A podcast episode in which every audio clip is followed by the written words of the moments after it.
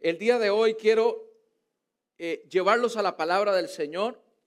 Durante estas semanas que eh, pues hemos estado transmitiendo el servicio en vivo, un domingo no hubo servicio aquí, el otro domingo, el domingo pasado, pues no, pude estar aquí con ustedes, pero se ha compartido una muy bonita palabra aquí desde eh, esta señal y desde este lugar donde hemos hablado en estas dos últimas semanas de una palabra. ¿Cuántos recuerdan ese mensaje? Una palabra. Te pregunto, ¿ya encontraste esa palabra? ¿Ya encontraste ese texto bíblico que tú sabes que te va a sostener por el resto del año? Y tú me puedes decir, pastor, no es uno, son dos o son tres o son cuatro. Qué importante, pero que sea la palabra de Dios lo que te va a sostener durante este año. Que no sean tus ambiciones, que no sean tus pretensiones o que no sean tus propias fuerzas. El Hijo de Dios tiene que saber que tenemos que estar y permanecer sobre la roca que es Jesucristo. ¿Y cómo permanecemos en la roca? Aquí está. Todo lo que dice este libro, yo lo creo. El libro de la palabra de Dios. Una palabra. Yo espero que ya usted la tenga. Yo espero que usted ya la esté viviendo y yo espero que usted la esté recordando todas las semanas. También estuvimos eh, hablando la semana pasada en la palabra que trajo nuestro hermano Pedro Cortés, esta palabra que esperanza que no avergüenza. Y esta palabra, una palabra de inspiración, de motivación que llenó nuestro espíritu, nuestro corazón y que nos dimos cuenta que vale la pena esperar que algunas veces las peticiones no son respondidas como usted o yo queremos, pero vale la pena esperar. Abraham esperó 25 años y ahora tengo que agregar que Pedro Cortés esperó 15 años y la hermana Yasiri, Yasirie, 15 años.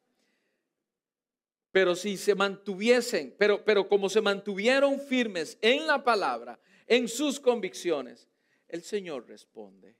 Mi pregunta hacia ti es, ¿en qué estás esperando? ¿Dónde tienes tus convicciones puestas el día de hoy? Puede ser que tengas que esperar un día para que tu petición sea respondida, una semana, tal vez un mes tal vez un año, tal vez varios años.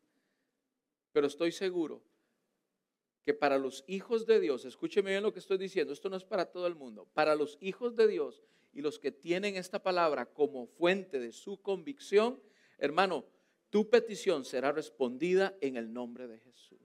Alguien lo toma el día de hoy, solamente dos personas lo toman. Espero que allá hayan más personas que tomen esta palabra. Tu petición será respondida en el nombre de Cristo Jesús. ¿Alguien dice amén a eso?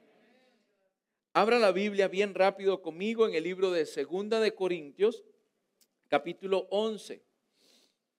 Después de este pequeño, esta pequeña introducción que, estuve, que estoy hablando de los mensajes pasados, hoy quiero darle continuidad a lo que hablé hace tres semanas con el tema convicciones.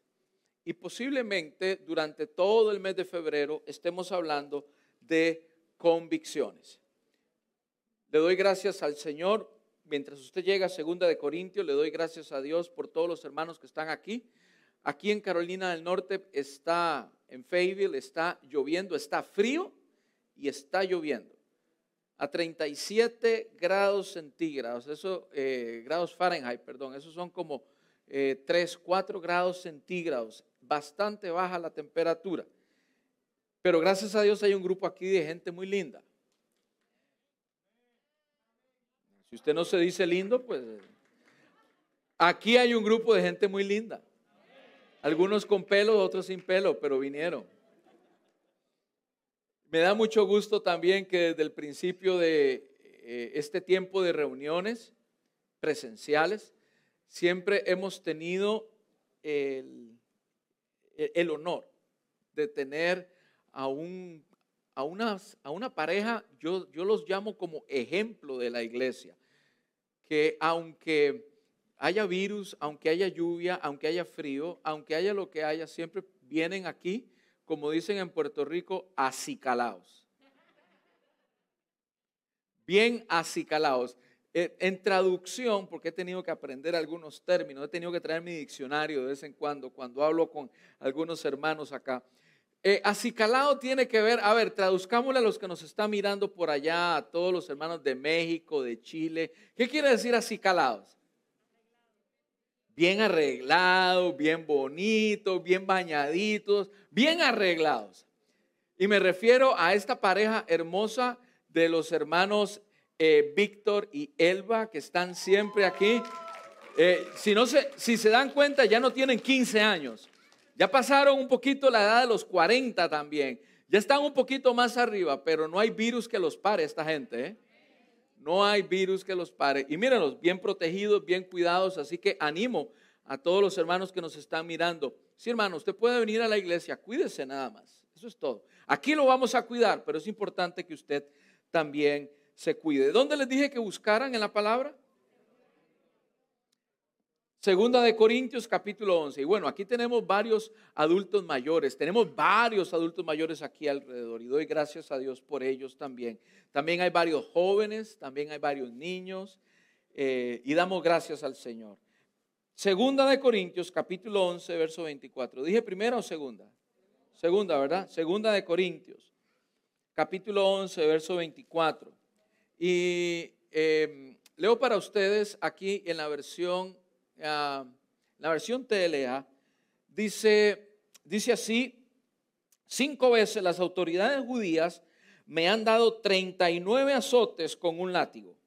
Tres veces las autoridades romanas me han golpeado con varas. Una vez me tiraron piedra. En tres ocasiones se hundió el barco en el que yo viajaba. Una vez pasé una noche y un día en alta mar hasta que me rescataron. Eh, he viajado mucho, he cruzado ríos arriesgando mi vida, he estado a punto de ser asaltado, me he visto en peligro entre la gente de mi pueblo y entre los extraños, en la ciudad y en el campo, en el mar, entre falsos hermanos de la iglesia. He trabajado mucho y he tenido dificultades. Muchas noches las he pasado sin dormir. He sufrido hambre y sed y por falta de ropa he pasado frío. 28 dice, por si esto fuera poco, nunca dejo de preocuparme por todas las iglesias. Cierre sus ojos un momento. Démosle gracias a Dios. Padre, gracias te damos en esta hora porque nos permites escuchar la palabra de Dios, tu palabra. Padre, el día de hoy pongo mi vida en tus manos para que tú nos hables a todos los que estamos aquí y todos los que están al otro lado de esa pantalla. Bendíceles, guárdales y que sea tu palabra bendecida en cada vida una vez sea depositada. Gracias Señor por este momento. En el nombre de Jesús oro. Amén. Y amén. Recuerdo que hace tres semanas estuvimos abriendo la Biblia en este mismo texto y les contaba relacionado a cómo Pablo tenía convicciones claras en su vida y todo lo que hacía, todo lo que hablaba, donde iba, era regido por esas convicciones. Y yo les abrí el mensaje hace unas tres semanas preguntándoles, ¿qué convicciones hay en tu vida? ¿Qué convicciones tienes? Todos los que estamos aquí debemos de tener convicciones claras. Hay algunas edades, por ejemplo, de los 12, 13, 14, 15 años, que están formando esas convicciones. Convicciones morales, convicciones éticas y convicciones bíblicas. ¿De dónde forman nuestros hijos esas convicciones? Del ejemplo de sus padres por amor, les pasamos a ellos todas estas convicciones, principios éticos, morales y bíblicos. Yo no creo que el cristiano, el papá cristiano, ame tanto a sus hijos que demuestre el amor diciéndole, tú puedes hacer lo que tú quieras. Tú puedes pensar y hacer y decir lo que tú quieras. Si no se ha dado cuenta, esa es la sociedad en que vivimos el día de hoy. Especialmente aquí en este país, la corrección es algo que está pasando a un segundo plano. Los papás, por amor, amor entre comillas, le dicen a sus hijos, tú puedes hacer lo que tú quieras, tú puedes pensar lo que tú quieras. Y eso es lo que estamos viendo hoy en los Estados Unidos, un decaimiento en las nuevas generaciones con respecto a las convicciones morales, éticas y bíblicas. Pero esto no ha pasado de un día para otro. Esto ha venido a través de las generaciones donde no ha habido un papá que con amor corrija a su hijo y le deje saber cuáles son las convicciones éticas, morales y bíblicas. ¿Me van siguiendo? Estoy hablando muy rápido. Hablamos de cuáles son nuestras convicciones. Y que sí, hay una edad en nuestra vida, la juventud, la edad de los teenagers, donde estamos creando esas convicciones orientados por nuestros padres. Pero ya cuando tú pasas la barrera de los 17, 18, 19 años, ya esas convicciones se van arraigando en tu vida. Y después de que pasa la edad de los 24, 25 y 26 años, ya te das cuenta que hay algunas cosas que tu papá, tu mamá, inclusive en tu propia iglesia donde creciste, tú dices, ah, pero esto no es así como me lo enseñaron.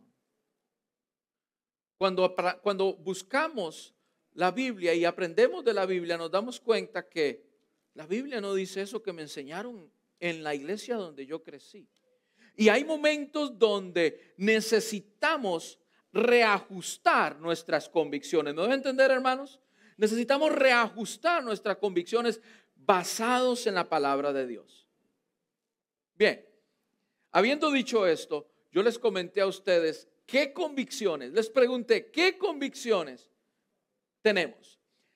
Esas convicciones que no estás dispuesto a abandonar, no estás dispuesto a dejar perder. No estás dispuesto a claudicar. No estás dispuesto a negociar. ¿Qué es eso que tú crees que dices? Yo creo en esto y esto es innegociable. Esto es un principio en mi vida. Esas son convicciones. ¿Qué? Yo te pregunto nuevamente, ¿cuáles convicciones hay en tu vida? Y tú me dices, pastor, hay que tener convicciones. Sí, hay que tener convicciones. A nivel cristiano, a nivel espiritual, ¿sabe por qué hay que tener convicciones? Y recuerdo que hace 10 años, cuando llegamos aquí, a Fayetteville, mi esposa y yo empezamos a buscar la dirección del Señor y después de un año de estar acá, decidimos iniciar este proyecto hermoso de lo que es la escuela de crecimiento espiritual. Rápidamente, después de que llegamos, empezamos a formar líderes. El Señor habló a mi vida y me dijo, vas a formar líderes. El tiempo que los tengas al frente tuyo, necesito que los formes, porque no los vas a tener para toda la vida. El tiempo que los tengas, me dijo el Señor, necesito que los formes. Entonces encontramos que la escuela de crecimiento espiritual era, una buen, e, era un buen proyecto para formar líderes y sembrar en ellos convicciones. Porque me di cuenta cuando llegué acá que habían personas que de lunes a viernes, de lunes a sábado, no sé, antes de la pandemia, yo no sé si llegaron a su casa alguna vez, pero llegaban y tocaban la puerta. Y usted los veía bien vestidos, bien mudados, acicalados. Iban de dos en dos. Ya dejaron de llegar a las casas por la pandemia, pero llegaban a la casa ¿Ya sabe de quién estoy hablando? ¿Ya tiene una idea? todas las semanas llegaban a mi casa, todas las semanas. Y cuando yo llegué aquí a la iglesia, pues empecé a darme cuenta de que habían hermanos que le abrían la puerta a estas personas, lo cual no hay ningún problema en abrirles la puerta. Y sentarlos en la sala de la casa y dejarles saber lo que tú crees y cuáles son tus convicciones. No hay ningún problema en eso. Ellos tienen el derecho de pensar y de creer lo que ellos quieran. Pero lo que no tienen el derecho es de debatirte y de pelear contigo lo que tú crees. Pero si lo hiciesen, tú estás parado sobre la roca y sabes lo que crees. Ahora puedo decir eso. Pero hace 10 años, ¿sabe qué ocurría? Los cristinos se empezaban a ir de la iglesia porque aquellos a los cuales les abrieron la puerta, le dijeron, ay, de verdad, eso dice la Biblia. Oh, no puede ser. Ah, no, pues yo me voy para tu iglesia. Y entonces veía a varios cristianos que después de creer, de aceptar al Señor Jesucristo, se iban para una secta, porque esos son sectas. Y me di cuenta que se llamaban cristianos, pero no tenían convicciones. Yo dije, esto no puede ser posible. El cristiano debe ser un cristiano plantado en la palabra. Y cuando hablo plantado en la palabra, es que conoce la palabra de verdad y la sabe usar correctamente, como dice el apóstol. Pero llegaban cristianos y, eh, pastor, eh, sí, mi hermano, ¿qué le puedo servir? Eh, pastor, dígame rápido, es que aquí, aquí tengo a mi tía. Eh, ¿En qué pasaje de la Biblia dice que, que, Dios me ama tanto? Hermano, Juan 3:16. Ah, ese era, ese era, ese era. Ok. Versículos tan básicos como San Juan 3:16 las personas no, no tenían idea dónde está, ni tenían sabiduría ni conocimiento de, de qué es lo que decía. Solamente tenían una idea de que Dios me ama tanto. Y con la escuela de crecimiento espiritual hemos tratado de forjar el conocimiento de las personas y plantar en ellos convicciones firmes. ¿Usted me está escuchando? Por eso el día de hoy Estoy totalmente tranquilo de que nuestros hermanos en la iglesia le abran la puerta a cualquier persona que quieran abrirle. Llámese de la iglesia que sea, que no creen en la palabra del Señor. Y usted le puede abrir la, puerta de su casa, sentarse con ellos a tener una conversación teológica de lo que dice la palabra de Dios. Estoy tranquilo por eso. ¿Qué convicciones ¿Estás, ¿Sabes defender tu fe? ¿Sabes a qué puntos puedes recurrir en la palabra para defender tu fe? ¿Qué convicciones tienes en la palabra del Señor? Todos debemos de tener convicciones. Y acabamos de leer un pasaje de un hombre que tenía convicciones claras. Muchos de aquí, con la primera piedrita que te tiren, Ay, no, ya no voy a la iglesia porque me, me tiraron una piedra. No, no, no necesitan inclusive tirarles piedras. Con solo una mala mirada. Ay, no, me miraron mal. Ay, no, ya no voy a ser aceptado en ese grupo. Si pienso así, ya no voy a poder entrar acá a este lugar. Mis hermanos, aquí estamos hablando de un hombre con convicciones claras, firmes, centrado en la palabra del Señor. Por eso, por sus convicciones, fue azotado, fue apedreado, casi muere en alta mar tres veces. Por eso fue eh, golpeado eh, a latigazos muchas veces. Y por eso murió como murió. Porque era un hombre de convicciones firmes. Pablo nos llama a que, para los que queramos, él puede servir de ejemplo. ¿Tomarías el ejemplo del apóstol Pablo para vivir? Claro, el apóstol Pablo pecó, porque todos pecamos. El ejemplo de Jesucristo es aún más radical, porque él sí nunca pecó. Pero te estoy bajando el estándar un poquito. Vaya estándar, el del apóstol Pablo. Wow, vaya estándar. Mire lo que sufrió este hombre. Entonces te pregunto, ¿qué convicciones tienes? ¿En qué no es negociable lo que tú piensas? ¿Qué no negociarías? ¿Qué no estás dispuesto a dejar? ¿Qué convicciones tienes?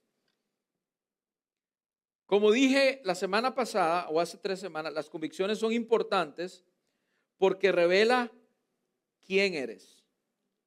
Revela nuestras preferencias. ¿Qué decidimos? ¿Qué pensamos? ¿Qué hablamos? ¿A dónde vamos? ¿Cómo gastamos el dinero? Y cómo nos relacionamos con los demás. Esas son las convicciones. Por eso son importantes. ¿Qué convicciones tienes? Recuerdo que hace una semana también, hace unas semanas hablamos de las benditas preferencias. ¿Se acuerdan de las preferencias? Las preferencias son aquellas Me perdí un poquitito en la presentación, perdón. Las preferencias son aquellas que hoy prefiero pensar esto, pero mañana, dependiendo de las circunstancias, prefiero hacer esto otro. Por ejemplo, cuando pasó un huracán fuertísimo por aquí, por Carolina del Norte, uno de los últimos, ya olvidé cuál era. En este parqueo que hay aquí, en este estacionamiento, vinieron varias aseguradoras a que las personas que fueron impactadas por este fenómeno viniesen aquí y llenasen sus trámites de reclamo de seguros para que las aseguradoras les ayudasen económicamente.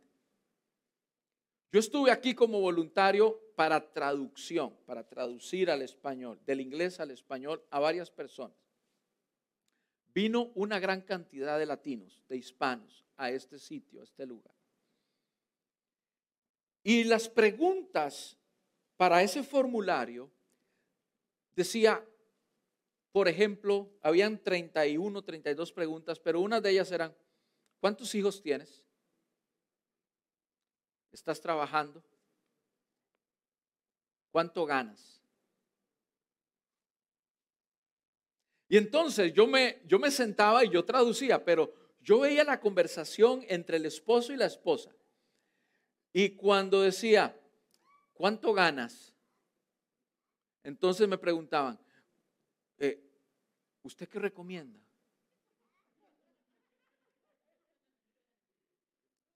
Algunos sabían que yo era pastor, ¿verdad? Entonces no me preguntaban. Pero cuando no sabían que yo era pastor, que pensaban que era un voluntario, ¿usted qué me recomienda poner?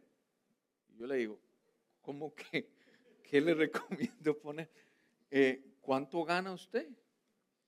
No, es que si digo que gano esto, pues no me dan la ayuda, pero si digo que gano esto otro, sí me la van a dar. Esas se llaman preferencias. El decir la verdad siempre es una convicción que debes de tener como cristiano ganes o no ganes, la cantidad que sea necesaria, tengas los hijos que tengas, mi hermano, son convicciones. Algo interesante que yo encontré cuando llegué a Estados Unidos, en Estados Unidos, para los que nos miran allá eh, fuera de las fronteras, en Estados Unidos todos deben de pagar impuestos. Todos.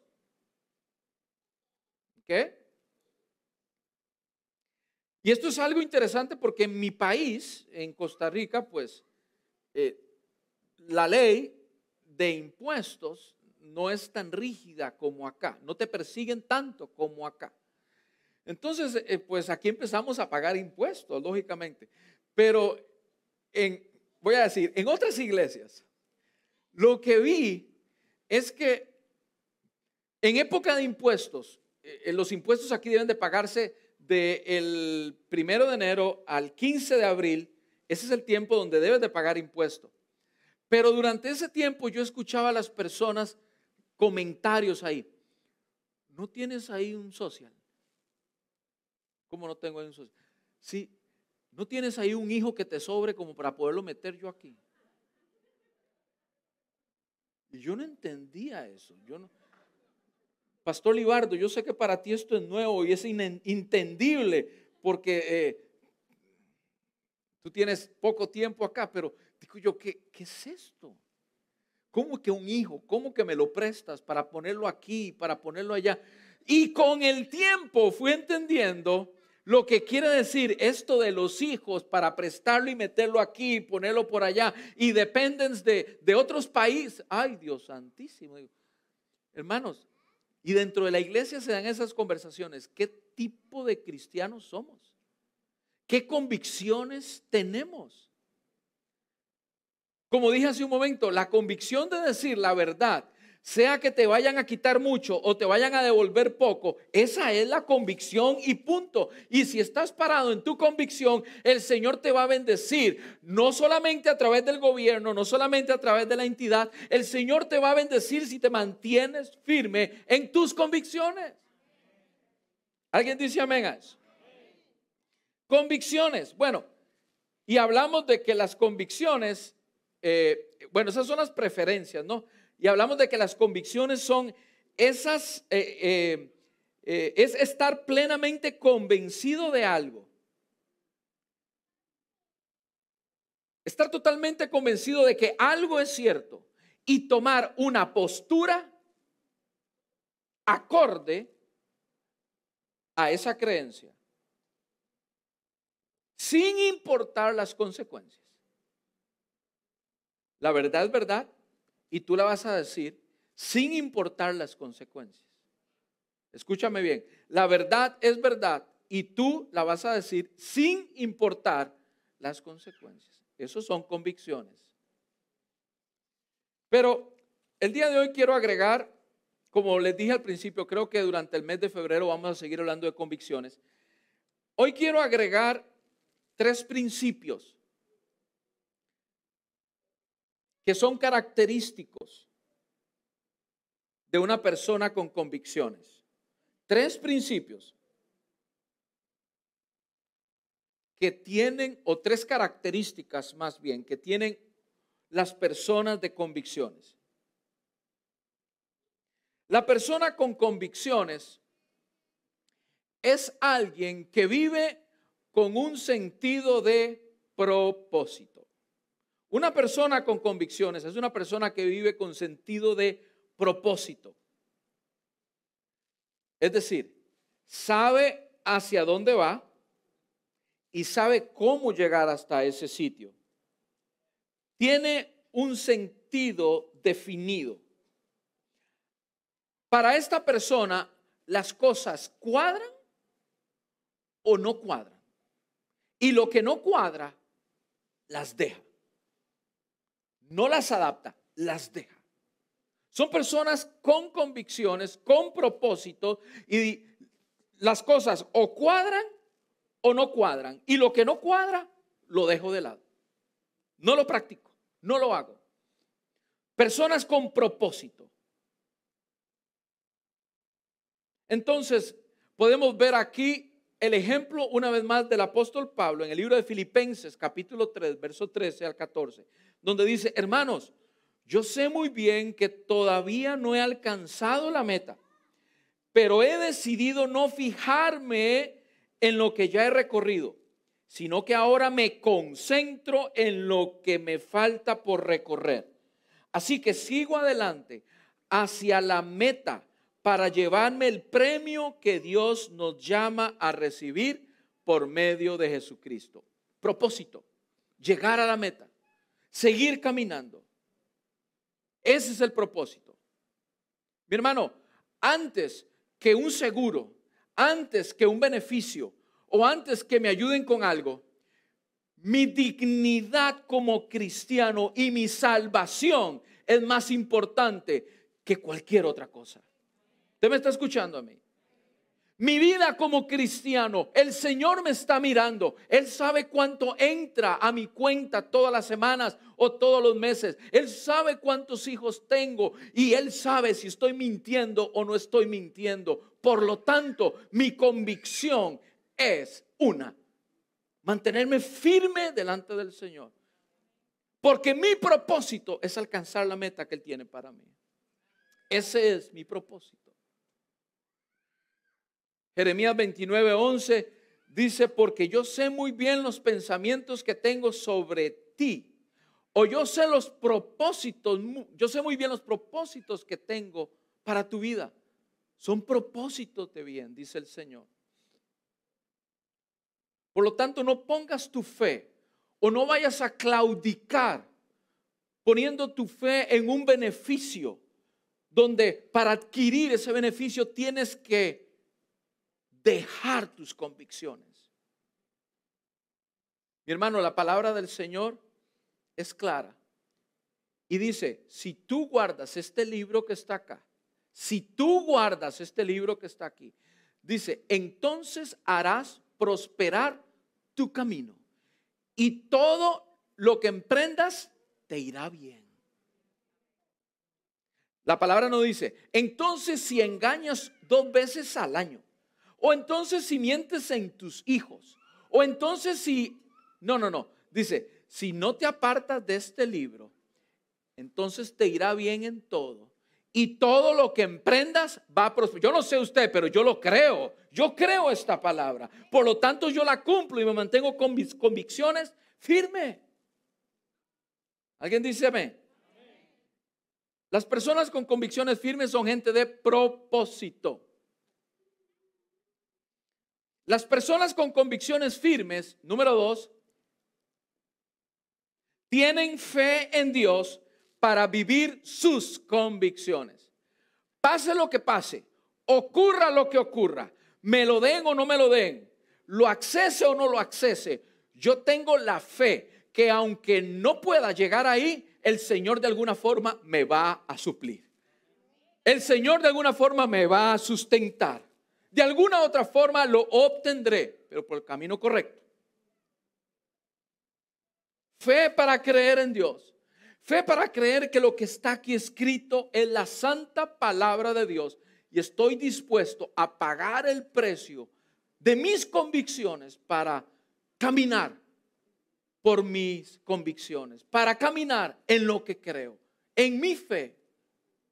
Fe en que Jesucristo es el Hijo de Dios y fe en que la palabra dice, y cosas mayores que éstas harán a los que creen. Mi hermano, esas son convicciones. Y eso es tener fe en la palabra del Señor. Fe en saber que aunque algunos esperan 25 años, otros esperan 15 años, otros esperan 10, otros esperan 5, yo tengo mis convicciones firmes y nada me va a sacar de mis convicciones que están basadas en la palabra de Dios. No importa lo que haya que esperar. Sé que es difícil lo que estoy diciendo, pero es la vida del cristiano. Es la forma en que creemos en la palabra radicalmente lo que dice la palabra de Dios por fe. Es pues la fe la certeza de lo que se espera. Hoy no lo ves, hoy ves tu barriguita que no tiene nada aquí adentro, pero es pues la fe la certeza de lo que se espera, que el Señor va a poner vida en tu vientre, que el Señor te va a dar lo que tanto anhelas, que el Señor te va a conceder tus deseos. Eso es fe para creer en Dios. Tus peticiones serán contestadas. Fe para creer es una de las características que tiene el hombre y la mujer de convicciones.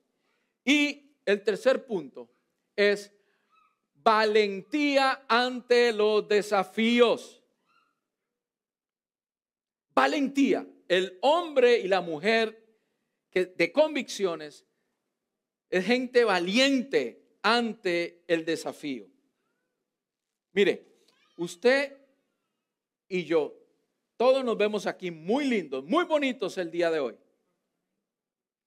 Todos se bañaron.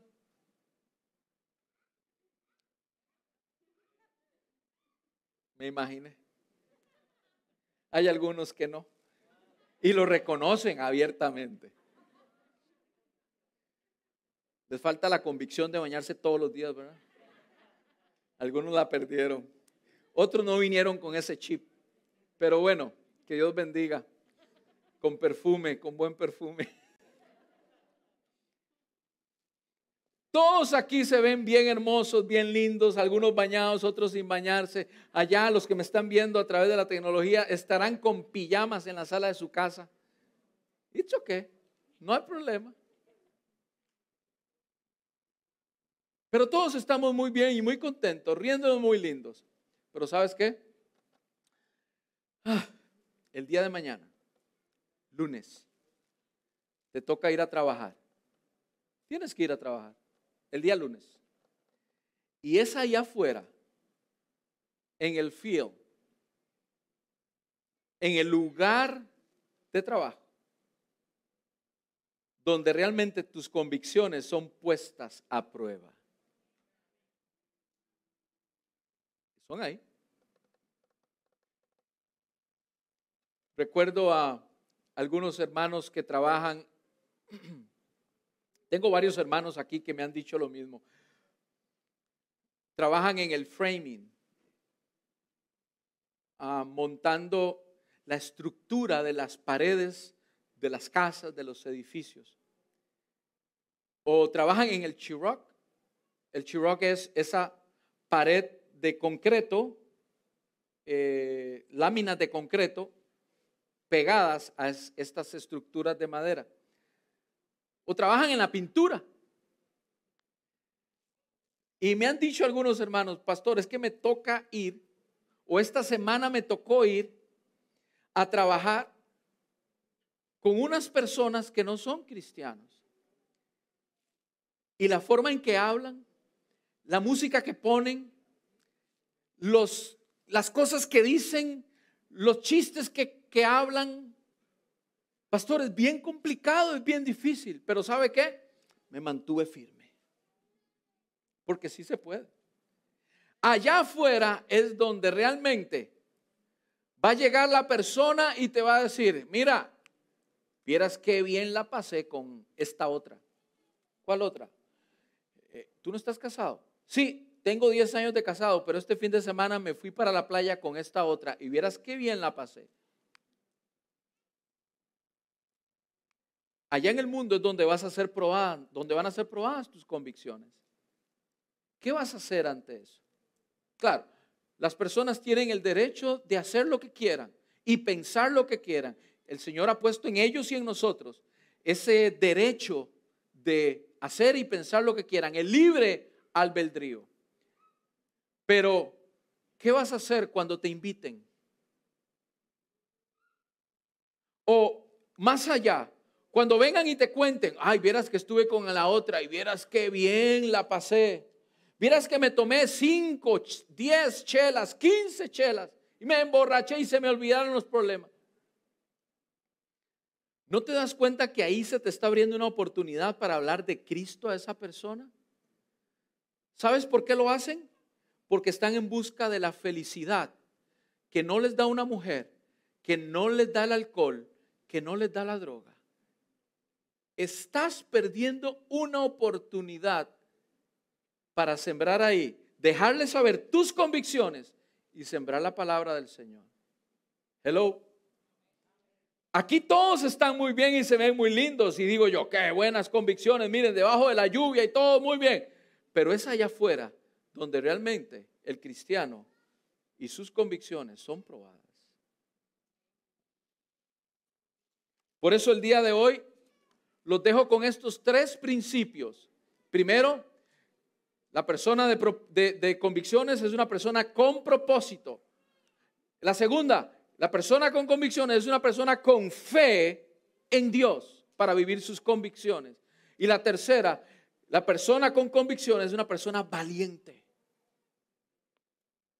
Yo sé que para los teenagers, yo sé que para los jóvenes que están en la escuela, esto es muy difícil porque estamos hablando de su aceptación en los grupos, donde se sienten rechazados por no hacer, por no mentir, por no drogarse igual a como lo hacen los demás.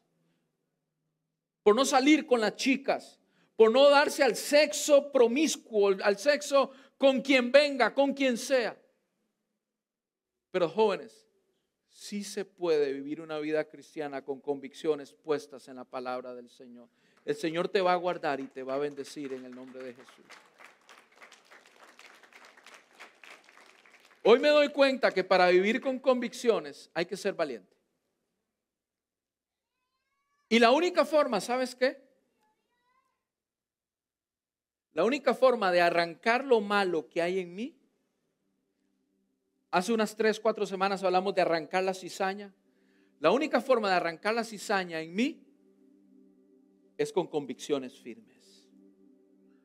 De lo contrario, vivirás con el mismo mal vivirás mintiendo, vivirás chismorreando, vivirás robando. Pero ¿a quién vas a engañar? A Dios no lo puedes engañar. Y con esto termino. Lo que dice Romanos 8:35 al 39 dice, ¿quién podrá separarme del amor de Cristo? Nada ni nadie, dice Pablo. Ni los problemas, ni los sufrimientos, ni las dificultades, ni los compañeros de escuela, ni los compañeros de trabajo, ni los compañeros de universidad, ni los compañeros, ni la esposa, ni el esposo, ni lo que piense, ni lo que... Nada, dice, podrá separarme del amor de Dios. Ni el frío, ni el peligro de la muerte. Como dice la Biblia, por causa tuya nos matan. Por ti nos tratan siempre como ovejas para el matadero en medio de todo esto, en medio de todos nuestros problemas, estamos seguros de que Cristo, quien nos amó, nos dará la victoria total. Yo estoy seguro de que nada podrá separarnos del amor de Dios. Ni la vida, ni la muerte, ni los ángeles, ni los espíritus, ni lo presente, ni lo futuro, ni los poderes del cielo, ni del infierno. Nada de lo creado podrá separarnos de Dios. Nada, absolutamente nada podrá separarnos del amor que Dios nos ha mostrado por medio de nuestro Señor Jesucristo. ¿Alguien tiene esa convicción el día de hoy en su vida?